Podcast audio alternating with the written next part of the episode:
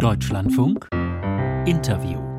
World Vision hatte auch schon vor dem Beben Mitarbeiter vor Ort. Was melden Ihnen diese Mitarbeiter? In der Tat, World Vision ist schon seit 40 äh, Jahren in der Region tätig und auch in Nordsyrien seit äh, zehn Jahren, genauso in der Türkei. Unsere Kollegen sind natürlich auch selbst äh, betroffen worden ähm, und erklären und erzählen uns auch natürlich, wie die Situation vor Ort ist. Ähm, es sind sehr viele Gebäude zusammen ähm, zerstört worden. wir haben auch Infrastruktur, wie zum Beispiel Gesundheitsstationen, die wir auch schon vorher in Nordwesten Syriens unterstützt haben ähm, die auch davon betroffen sind, auch äh, unsere Büros, genauso wie in unser Büro in Gaziantep. Gleichzeitig erzählen und sagen uns auch unsere Mitarbeiterinnen und Mitarbeiter, dass sie auch selbst direkt so betroffen sind, dass sie auch unterstützen wollen und so schnell wie möglich jegliche äh, effiziente und humanitäre Hilfe leisten wollen. Was wird denn jetzt wir sprechen ja am Tag drei nach dem Erdbeben miteinander. Frau Klein, was wird jetzt besonders gebraucht? Wir wissen, diese Temperaturen sind sehr, sehr kalt. Ähm, das heißt, wir brauchen unbedingt auch Unterstützung, wie zum Beispiel Heizkörper, ähm, damit äh, die Menschen sich auch aufwärmen können. Aber auch das Dringendste, wie Zugang zu Wasser, Nahrungsmittel, Decken, ähm, Zelte, genauso wie auch Hilfsmaterialien, Medikamente. Jetzt geht es wirklich um akute Unterstützung, damit auch die Menschen überleben können. Sie sagen, es geht, es braucht Hilfe für die kalten Temperaturen vor Ort. Äh, nun engagiert sich Ihre Organisation World Vision vor allem für Kinder. Wie ist deren Lage? In der Tat, wir sind äh, sehr fokussiert auf äh, Kinder und deren Familien als World Vision und uns ist eben auch die Situation vor allem für Kinder ähm, sehr wichtig in der Hinsicht, dass sie besonders vulnerabel sind in solchen Situationen, besonders auch Unterstützung und Hilfe und Schutz brauchen, unter anderem auch, um die Situation aufarbeiten zu können, aber auch sich in spezifischen äh, Zeiten auch geschützt zu fühlen. Deswegen haben wir auch geplant, Kinderschutzzentren aufzustellen, wo sie für eine gewisse Zeit auch zusammen spielen können, auch dass die Geschehnisse auch aufarbeiten können und eine, eine besondere äh, Förderung auch von uns bekommen können. Nun blicken wir noch einmal auf die Lage vor Ort, Frau Klein. In der Türkei wächst ja inzwischen die Kritik auch an der Regierung, an Präsident Erdogan, der Tenor. Die Hilfe rollt viel zu langsam an, sie ist schlecht, um nicht zu sagen miserabel organisiert teilweise. Die Menschen fühlen sich im Stich gelassen. Wie erleben Sie das als Hilfsorganisation?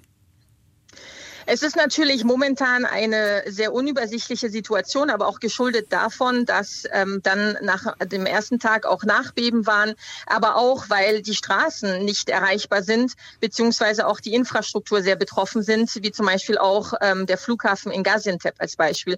Das heißt, die Situation ist auch dadurch bedingt, ähm, dass auch Hilfe erstmal sich darauf fokussiert, die Verschütteten zu versuchen zu unterstützen und auch zu bergen und dann natürlich die Not Nothilfemaßnahmen, um auch ähm, die Menschen ähm, unter anderem mit Maßnahmen wie Wasser oder auch Nahrungsmitteln, äh, Wärme zu unterstützen. Das braucht etwas Zeit, äh, dass dies auch geschehen kann. Wir als World Vision waren auch in der Tat schon in Gaziantep tätig, sind auch dabei. Äh, wir haben unsere, ähm, unsere Bedarfe, die Bedarfe auch der Bevölkerung eruiert und wissen, was am dringendsten benötigt wird und sind dabei auch unter anderem die Hilfsmaterialien sicherzustellen, um dann dann auch aktiv sein zu können.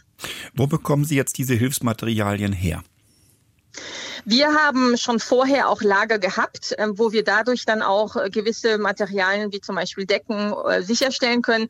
Gleichzeitig versuchen wir auch auf äh, den nationalen Märkten auch Hilfsgüter zu bekommen. Das, was wir nicht bekommen könnten, wie zum Beispiel ähm, dringende ähm, Shelter-Kits, auch für ähm, Kinder als Beispiel, da haben wir auch ein Lager in Dubai, wo wir ähm, jetzt auch dabei sind, ähm, einen Hilfsflug zu organisieren.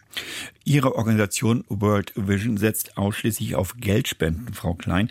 Ähm, jetzt können Sie vielleicht mal unseren Hörern erklären, wie wird aus gespendetem Geld ganz konkret Hilfe vor Ort? Äh, überweist man das als Hilfsorganisation, kauft dann vor Ort, wie Sie das gerade beschrieben haben, ein oder stockt die Lager wieder auf und transportiert es dann in die Katastrophengebiete? Wie muss man sich das vorstellen?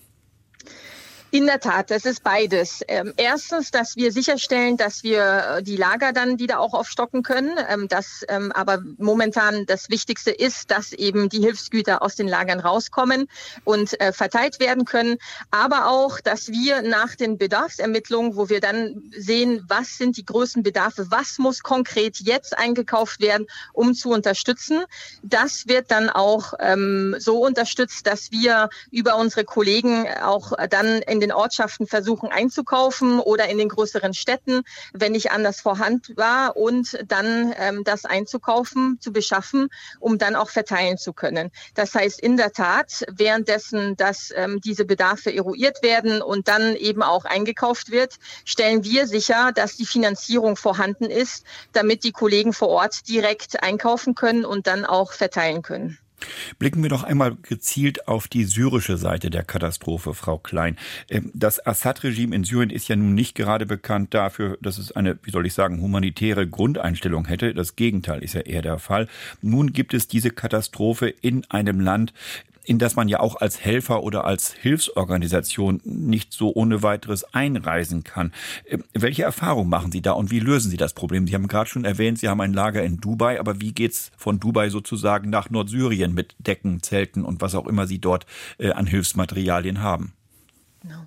World Vision war in der Tat auch schon vorher in Nordwesten Syriens tätig, ähm, dies auch in verschiedenen äh, Sektoren, wie zum Beispiel auch Gesundheitsversorgung oder auch Sicherstellung von Wasser ähm, für Binnenvertriebene oder auch äh, Aufnahmegemeinden.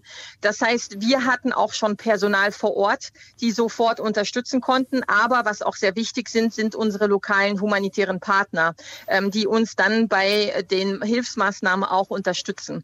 Das heißt, wir hatten auch auch schon ein Netzwerk vor, äh, vor Ort, ähm, das ermöglicht, ähm, relativ zügig dann auch die Bedarfe zu ermitteln und somit dann auch ähm, sicher zu gehen, dass wir wissen, was wir auch an Hilfsgüter brauchen.